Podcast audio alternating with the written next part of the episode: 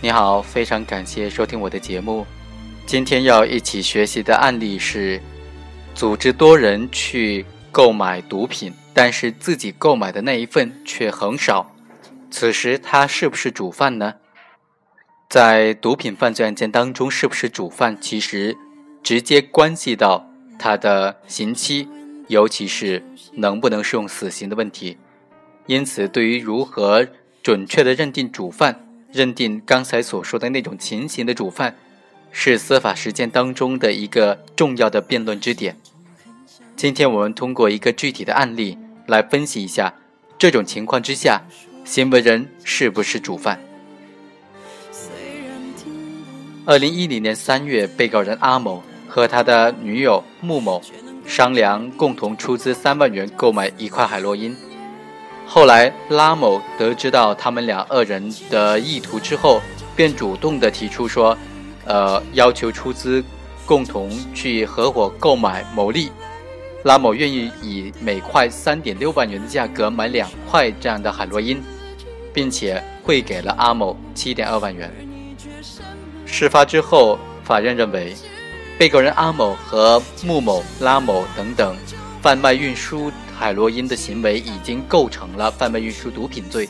而且是共同犯罪。阿某在共同犯罪当中起组织策划的主要作用，应当对查获的毒品承担全部的责任，判处死刑。阿某于是不服，提出上诉，认为原审被告人穆某、拉某主动的。出资参与购毒，并不是他游说诱惑的结果，因此不应当对拉某的两块毒品和穆某应当承担的部分毒品承担责任。本案被告人分工协作，应当各自承担相应的责任，他不应当承担组织策划的责任。二审法院经过审理，就认为，在共同犯罪中，阿某联系邀约原审被告人穆某。共同出资购买一块海洛因，用于贩卖牟利。虽然原审被告人拉某是主动的要求出资参与贩毒，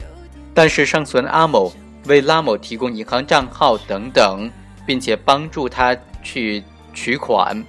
负责联系购买毒品，向毒贩支付的毒资和具体交易的毒品，都是由阿某进行联系实施的。他安排了整个的这样一个贩卖毒品的过程和路线，在共同犯罪当中起到了策划、组织和指挥的主要作用，是主犯，应当对查获的全部海洛因承担刑事责任。我们认为，根据刑法规定，对于毒品共同犯罪当中的主犯，应当按照他所参与或者组织、指挥的全部犯罪处罚。毒品共同犯罪有一定的特点。虽然涉案毒品数量是影响量刑的主要因素，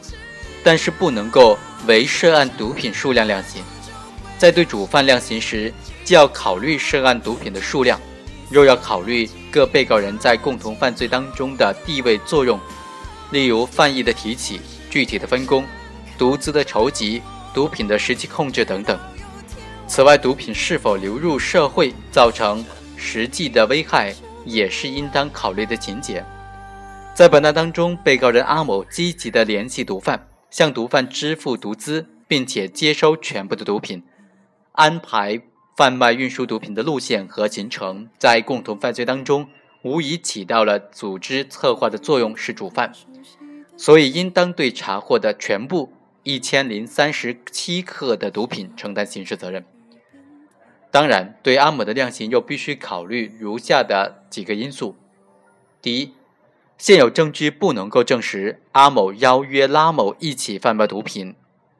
阿某和穆某两人供称和拉某聊天的过程当中提到要去贩卖毒品，拉某主动的提出出资参与。数日之后，拉某找到二人，要求帮忙购买两块海洛因。根据三个人的供述，只能够认定为。拉某得知阿某和穆某有贩卖毒品的故意之后，而主动要求参与到贩卖毒品当中，不能够认定阿某主动邀约拉某贩卖毒品。第二个关键的因素是，现有证据不能够证实阿某从其为拉某代购的两块海洛因当中加价牟利了。阿某帮助拉某购买海洛因是没有赚取差价的。第三，布某是受雇于拉某运输海洛因，阿某购买的海洛因之后，就将帮拉某购买的两块海洛因交给了布某。公安人员也是从布某的身上查获这两块海洛因的。根据最高人民法院印发的《全国部分法院审理毒品犯罪案件工作座谈会纪要》，也就是大连会议纪要中的规定，要从犯意的提起、具体的分工、出资和实际分得毒赃，以及共犯之间相互关系等等方面，比较各个共同犯罪人在共同犯罪当中的地位和作用。在本案中，阿某和穆某合买的三百四十四克海洛因。二人出资额是相同的，而且是共同的取款，共同将款项交给毒贩，因此这两个人都起到了主要的作用。但是鉴于阿某指使穆某携带海洛因，因此阿某的作用略大于穆某。阿某又帮忙拉某购买的六百多克海洛因，拉某主动的出资让阿某购买毒品，并且雇佣第三人直接运输毒品。阿某则没有从中加价牟利，因此两个人的作用都是主要作用，但是拉某的作用要大于阿某。根据大连会议纪要的规定，对于共同犯罪毒品数量刚刚达到实际掌握的数量标准，但是各共同犯罪人作用相当或者罪责大小难以区分的，可以不判处被告人死刑立即执行。本案中，各个共同犯罪人之间存在亲属熟人关系，因为有贩卖毒品的故意而临时结伙。